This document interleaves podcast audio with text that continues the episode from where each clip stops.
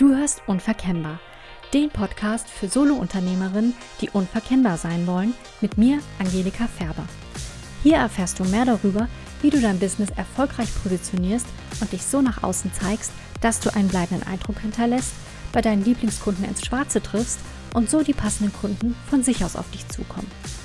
Du bekommst immer wieder neue Denkanstöße zu den Themen Positionierung und zu deinem Marketing und deiner Kundengewinnung, die dir helfen werden, dich von der grauen Masse zu unterscheiden, sodass deine Kunden dich als die richtige Anbieterin für sie erkennen.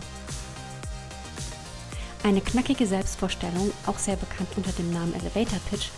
Viele Selbstständige ringen damit.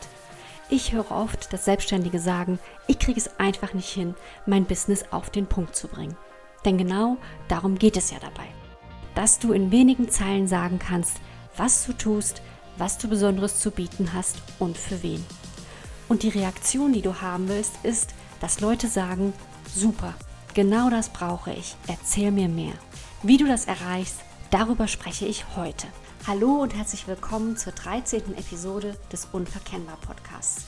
Schön, dass du dabei bist, beziehungsweise dass du vielleicht wieder dabei bist. Ja, also apropos, falls du nicht zum ersten Mal zuhörst, sondern Wiederholungstäterin oder vielleicht auch Täter bist, weil dir der Podcast gefällt, dann würde ich mich total freuen, wenn du mir eine positive Bewertung auf Apple Podcasts, iTunes, wie auch immer das jetzt heißt, hinterlässt oder falls du hm, kein Nutzer von iTunes bist, auch gerne unter Google My Business hm, oder auf SoundCloud, wenn du dort einen Account hast.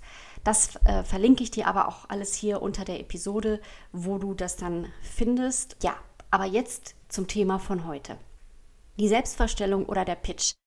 Also Teils ist der Pitch bei einigen Selbstständigen in Verruf geraten, ja. Also mm, gar nicht mal, oder ich will jetzt vielleicht gar nicht sagen unbedingt bei ähm, Selbstständigen, aber doch bei einigen Leuten, die so auch im Marketing unterwegs sind. Ja, da wird dann gesagt, ach, es ist doch völlig überholt und mh, mm, das ist unnatürlich, sich mit einem so auswendig gelernten Satz vorzustellen. Und dass man sich eben damit nicht wohlfühlt, das höre ich schon auch öfter von anderen ähm, Solo-Selbstständigen. Das ist auch völlig okay, ja, und ich verstehe das. Bei Live-Netzwerktreffen bevorzuge ich auch eher eine ja, ungezwungene Freestyle-Variante. Aber um freestylen zu können, brauchst du eben erstmal eine gute Basis und die könnte ein festgelegter Pitch schon sein. Und was du eben nicht vergessen darfst, ist, dass es geht bei einer solchen Vorstellung nicht nur darum, dass du dich bei direkten, ja, eins zu eins oder bei Live-Treffen vorstellst, in großen Netzwerkrunden, was ja jetzt in Zeiten äh, des Lockdowns sowieso gerade überhaupt nicht stattfindet. Aber trotzdem hast du natürlich auch noch online sehr viele Möglichkeiten zu netzwerken. Du hast äh, da vielleicht auch Profile, wo Leute direkt erkennen sollen, worum es bei dir geht. Oder eben auch eine Website, ja, ganz wichtig. Auch für deine Website brauchst du eine solche knackige Vorstellung, die am besten gleich ja, ziemlich prominent oben auf deiner Startseite steht. Da kannst du es dann gerne von mir aus Website-Einleitung nennen, aber im Prinzip geht es dabei immer um das Gleiche. Ich würde die gute alte Selbstvorstellung deshalb nicht völlig abschreiben, ja, und selbst wenn du sie nirgendwo nutzen willst, ist es immer noch eine wertvolle Übung, um dir tiefergehend Gedanken zu machen, was du tust, für wen und was derjenige davon hat, dass er mit dir arbeitet, darüber Klarheit zu finden. Das ist nämlich oft gar nicht so einfach, wie man denkt. Deshalb hier jetzt also die drei wichtigen Schritte, die du brauchst, um eine gute Selbstvorstellung zu entwickeln. Der erste Schritt oder der erste wichtige Punkt ist, lege dich fest. Ja, die Frage ist, auf welchem Standbein deines Business ist der Fokus? Was willst du ins Schaufenster stellen? Was ist die eine Sache, für die du bekannt sein willst? Weshalb sollen Kunden zu dir kommen und welche Kunden genau? Das sind alles Entscheidungen, die du, die du treffen musst und die dir helfen, dich zu fokussieren. An dieser Stelle kommt häufig der Einwand, mich kann man nicht in eine Schublade packen. Und da kann ich nur sagen, doch, glaube mir, ja, wenn du es nicht machst, dann machen es die anderen. Es ist so wie dieses von, äh, wie heißt der, dieser äh, Kommunikations- ich glaube, Psychologe war er, Watzlawick. Der hat gesagt, man kann nicht nicht kommunizieren. Und du kannst auch nicht, nicht dich ja, positionieren. Ne? Weil wenn du es eben nicht tust, dann machen es die anderen, die packen dich in ihre Schublade. Und zwar in irgendeine. Also ja, versuch doch einfach mal, nenne fünf Leuten eine Liste an Dingen, die du tust. Und es kann gut sein, dass du dann hinterher fünf unterschiedliche Antworten von ihnen zurückbekommst, was sie so aufgenommen haben. Deshalb es ist es besser, wenn du das selbst in die Hand nimmst, wie du wahrgenommen werden willst und für was du bekannt sein willst, statt es anderen zu überlassen. Wenn du dich nicht entscheidest, dann musst du zwangsläufig vage bleiben in deinen Formulierungen, ja, weil du nicht so wirklich klar vor Augen hast, welche, welche konkreten Leute sprichst du jetzt eigentlich an oder was konkret erreichst du für sie. Und so wirst du letztlich auf deiner Website oder auch eben woanders ähm, ja, vage bleiben und dann auch niemanden abholen. Wenn dir als Kunde jemand ein Bauchladenangebot präsentiert, was denkst du dann, wie gut diese Person dein konkretes Problem lösen kannst? Denn Probleme sind immer ziemlich konkret. Ja, Probleme, die wir haben, die können wir ganz klar benennen. Und also zumindest, wenn wir das Problem dann erkannt haben. Und du willst ja die bestmögliche Lösung für dein Problem und die wollen deine Kunden natürlich auch. Wenn du dich jetzt fragst, inwieweit muss ich mich entscheiden? Ich habe das sicher, also ich habe das schon in einigen anderen Episoden mal angesprochen, aber hier nochmal. Also die Frage, wie viel muss ich denn weglassen? Ja, wie eng oder spitz sollte ich sein? Dann kann ich sagen, das kommt drauf an. Das Ganze ist unter anderem eine Frage deiner Ressourcen. Grundsätzlich gilt, je breiter du aufgestellt bist, desto aufwendiger dürfte dein Marketing sein. Also zumindest, wenn du den Anspruch hast, auch ja, wirklich alle Zielgruppen ähm, anzusprechen. Das sind nicht alle Zielgruppen, aber ja, doch sagen wir mal, du hast, also dir ist zumindest klar, dass du eine breite Zielgruppe hast, die du aber mh, hm, segmentierst. Also das heißt, du weißt, welche unterschiedlichen Typen da alle drin stecken. Und du hast eben den Anspruch, diese auch in deinem Marketing alle anzusprechen. Das sollte dann auch so sein. Ähm, und dann ist es natürlich aufwendig, weil du eben gucken musst, dass du für alle die was hast in deinem Content oder in deinen Angeboten. Und ansonsten, wenn diese Klarheit nicht da ist, wenn Leute gar, sich gar nicht klar darüber sind, dass sie da eigentlich doch ganz schön viele unterschiedliche Typen drin haben und sich nicht klar machen, wer sind diese unterschiedlichen Typen, ja, dann bleiben sie eben vage, wie ich eben schon gesagt habe. Aber es ist jetzt auch nicht so, dass du dich immer ganz spitz aufstellen musst. Ja, also ich habe da schon auch äh, einen Blogartikel mal drüber geschrieben, warum du keine enge Nische brauchst. Den werde ich dir auch verlinken. Und ich werde auch zum Thema Nische sicher hier im Podcast nochmal was machen. Also ich plädiere, ich plädiere nicht per se für eine enge Nische. Aber wenn du die Möglichkeit hast, dich zu spezialisieren, wenn du die auch siehst, ja, und das dann auch aufgrund deiner Wettbewerbssituation sinnvoll erscheint, und wenn das, was du vielleicht davor versucht hast, nicht so gut funktioniert hast, dann sollte dich eben so eine Angst, die Leute dann oft haben, dich nicht abhalten, dann erscheint das wirklich sinnvoll und dann, dann, dann tu es ja, und werde spezieller. Die Frage ist ja auch, gerade wenn es jetzt um eine fehlende Spezialisierung im Hinblick auf ähm, Leistungsangebot auch geht, ja, aber ja, eigentlich auch bei Zielgruppen, weil die können ja auch mitunter sehr unterschiedlich sein und haben dann sehr, sehr unterschiedliche Bedürfnisse und Probleme. Und da ist halt die Frage, willst du da eher ähm, ja, mittelmäßig sein oder willst du richtig gut in einer Sache werden?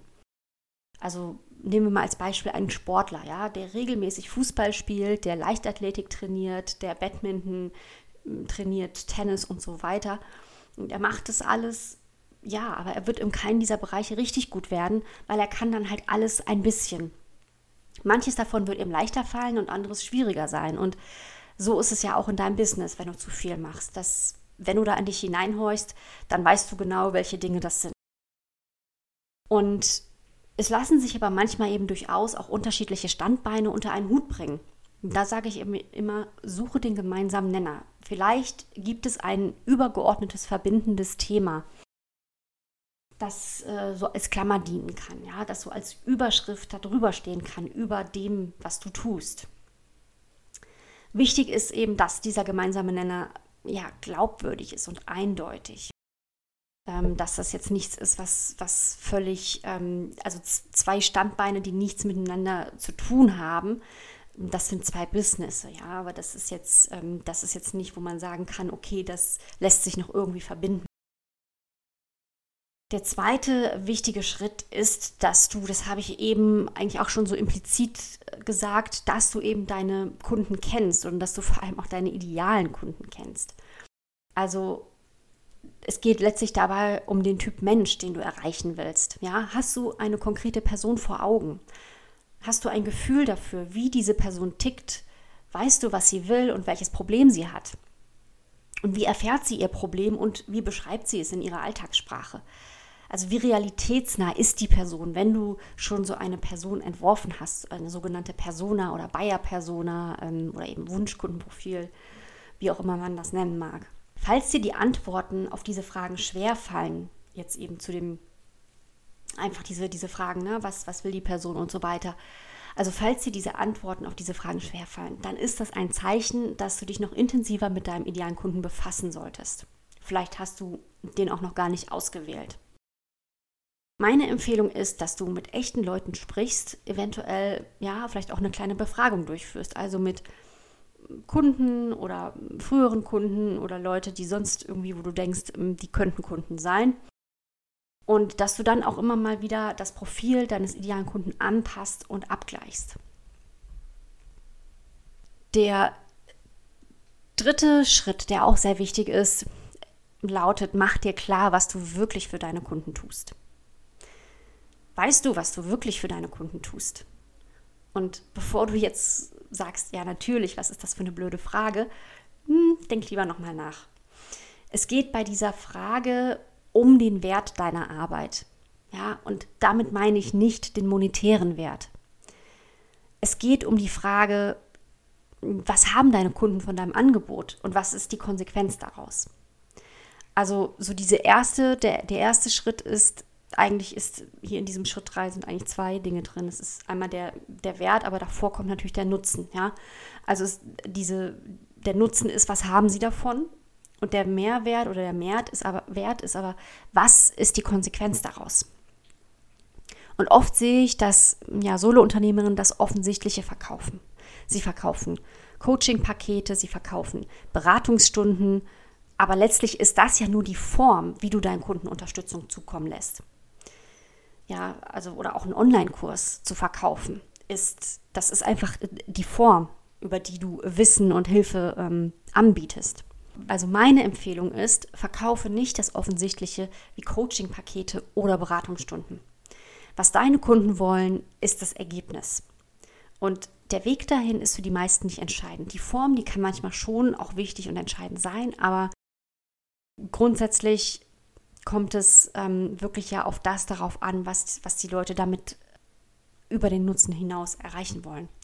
Also denke über das direkte Endergebnis deiner Arbeit hinaus. Ja? Wenn du Karrierecoach bist, dann kannst du Menschen helfen, die unglücklich in ihrem Beruf sind, eine neue Arbeit zu finden, damit sie wieder entspannt zur Arbeit gehen, und damit sie ihr Leben wieder genießen können. Also es geht nicht nur darum, das ist der erste Schritt dann, ja, dass die Leute irgendwo ähm, in, in, einen tollen neuen Job kommen, ähm, vielleicht wo sie auch, was für sie auch ein Karrieresprung ist, mehr Geld. Ja, aber dann muss man eben mal das Ganze weiterspinnen. Was hängt denn da für denjenigen dran? Was bedeutet das denn? Ja, wenn dann jemand vielleicht sagt, weil ich jetzt diese Arbeit habe, weil ich jetzt keine, keine Bauchschmerzen mehr habe, weil ich gerne zur Arbeit gehe, weil ich auch noch so viel Geld jetzt damit verdiene, kann ich mir jetzt ähm, so vieles ermöglichen, kann ich mir meine Träume erfüllen, kann ich das Leben leben, von dem ich immer geträumt habe.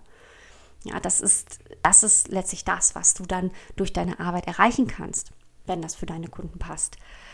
Oder du hilfst Frauen, in die nächsthöhere Position zu kommen, ja, bei Beförderung nicht mehr übergangen zu werden, damit sie endlich ihr volles Potenzial entfalten können. Also vielleicht geht es dann mehr so um das Thema Selbstverwirklichung. Also das, klar, geht natürlich dann auch wieder in die Richtung, dass das Leben, Leben, was man möchte, aber da gibt es dann natürlich Nuancen. Was ist jetzt für den einen wichtiger und für den anderen eben vielleicht weniger ja, also die Frage ist, was setzt du bei deinen Kunden in Gang? Überleg einmal, welche Konsequenz folgt aus der erfolgreichen Zusammenarbeit mit dir? Welche Auswirkungen hat das auf das Business oder auf das Leben deiner Kunden? Sieh das Ganze wie ein Dominospiel. Ja, du gibst den Stein des Anstoßes und denke mal von da aus weiter, bis dir nichts mehr einfällt. Also überleg einfach, was ist die Konsequenz aus der Konsequenz? Und daraus ergibt sich das langfristige Versprechen, das du deinen Kunden geben kannst. Der Mehrwert, der über das offensichtliche Ergebnis deiner Arbeit hinausgeht.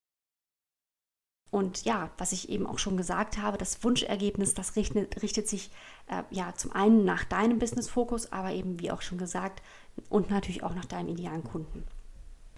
Das waren diese drei Schritte. Ich fasse die gleich nochmal zusammen, aber ich wollte dir jetzt gerne mal noch zwei Beispiele mitgeben von ähm, guten, tollen, knackigen Selbstvorstellungen oder auch Website-Einleitungen. Die habe ich jetzt auch von den jeweiligen Websites genommen. Ein Beispiel ist von der lieben Maria Horschig, die, ja, die ich ja auch hier schon im Podcast interviewt habe. Und Maria ist Texterin für Solo-Unternehmer und Firmen und statt einfach schöne oder bessere Texte verspricht sie ihren Kunden dies. Als Texterin unterstütze ich Solo-Selbstständige, die sich mit ihren eigenen Website-Texten im Kreis drehen. Dank meiner Systematik wird Ihre Website in Suchmaschinen gefunden, hebt sie klar von ihren Mitbewerbern ab und unterstützt sie zuverlässig dabei, die Kunden zu gewinnen, mit denen die Zusammenarbeit Spaß macht. Ganz ohne das typische Marketing-Blabla. Hier wird ganz klar, wer mit Maria arbeiten sollte und warum, ja, und was er oder sie davon hat. Ein weiteres schönes Beispiel findest du auf der Seite der ähm, Online-Marketing-Expertin Amy Porterfield. Sie sagt, frei übersetzt, ich zeige Business-Inhabern die gewinnbringenden Schritte, um eine aktive E-Mail-Liste aufzubauen, Online-Kurse zu gestalten und Marketingstrategien anzuwenden, mit denen du mit Leichtigkeit verkaufst was mir hier gefällt, ist, dass sie sehr konkrete Dinge nennt, die man bei ihr lernt. Sie sagt nicht einfach, ich helfe dir ein Online-Business aufzubauen, sondern sie nennt eben diese konkreten Punkte, die wichtig sind, weil Online-Business ist einfach auch nicht mehr speziell genug. Und das hebt sie schon heraus, wo auch so ihr Schwerpunkt liegt. Und eben auch ein klarer Mehrwert ist erkennbar. Es geht hier nicht einfach nur ums Verkaufen, sondern es geht ums Verkaufen mit Leichtigkeit. Ja, also das ist, dürfte gerade Leute ansprechen.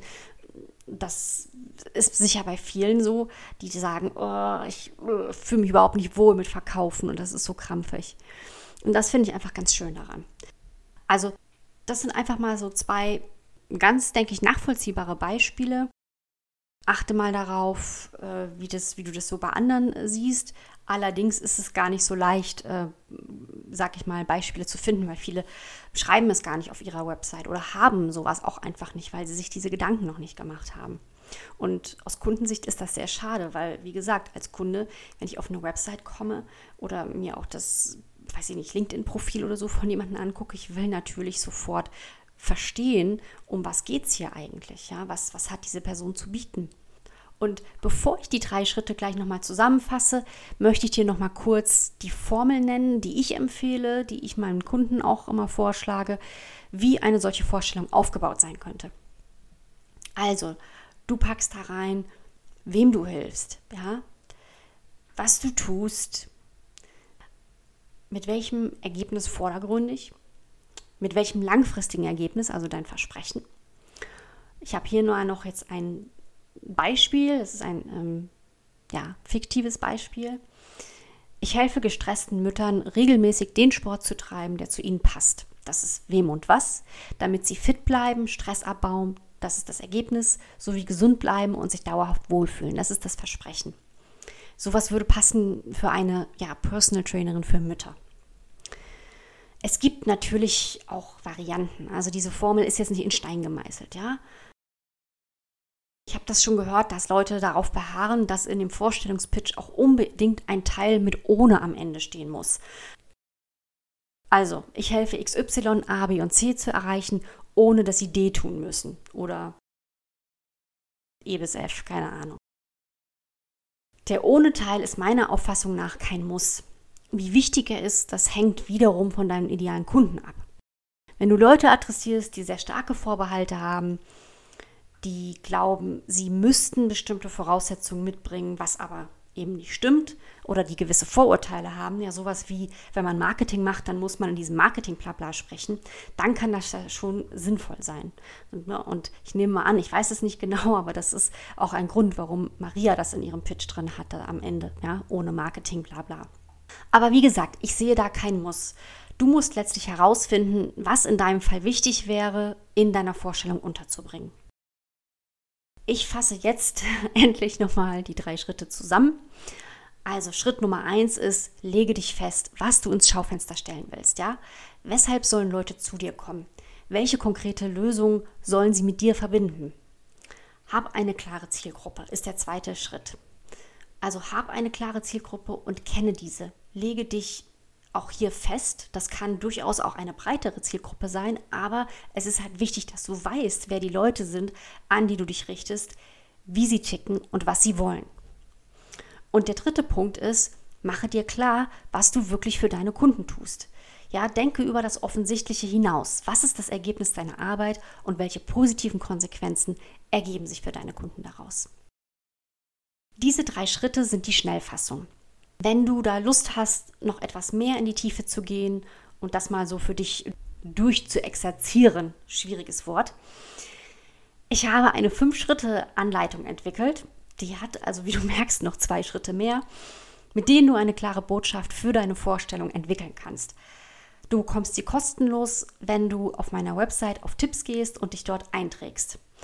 Verlinke ich aber natürlich auch nochmal hier unter der Episode, ähm, du, wo du sie findest.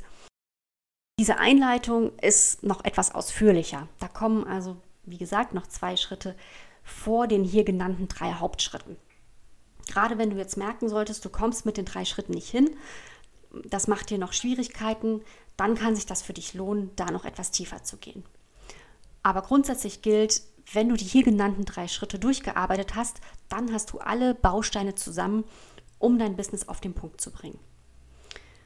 Und selbst wenn du eine solche Vorstellung nicht verwenden willst, wenn du sagst, ich habe keine Lust, mich so vorzustellen oder das auf meine Website oder irgendwo hinzuschreiben, sie ist trotzdem mehr als nur ein langer Satz oder zwei Sätze. Sie ist nämlich eine Richtungsentscheidung. Du legst damit die Ausrichtung deines Business fest. Und damit hast du eine entscheidende Grundlage für erfolgreiches Marketing und damit für ein erfolgreiches Business geschaffen. Die Betonung liegt hier auf Grundlage. Denn diese Klarheit in der Positionierung zu haben, die sich dann in einer solchen Vorstellung oder Pitch ausdrückt, das allein ist kein Selbstläufer oder Erfolgsgarant. Um zu verkaufen, brauchst du natürlich noch ein paar Dinge mehr. Deshalb werde ich in der nächsten Episode darüber sprechen, warum dich ein Pitch allein nicht retten wird. Oder man könnte auch sagen, warum dich eine gute Positionierung allein nicht retten wird. Ich würde mich freuen, wenn du dann auch wieder mit dabei bist für heute bedanke ich mich bei dir fürs Zuhören und sage Tschüss. Bis zum nächsten Mal.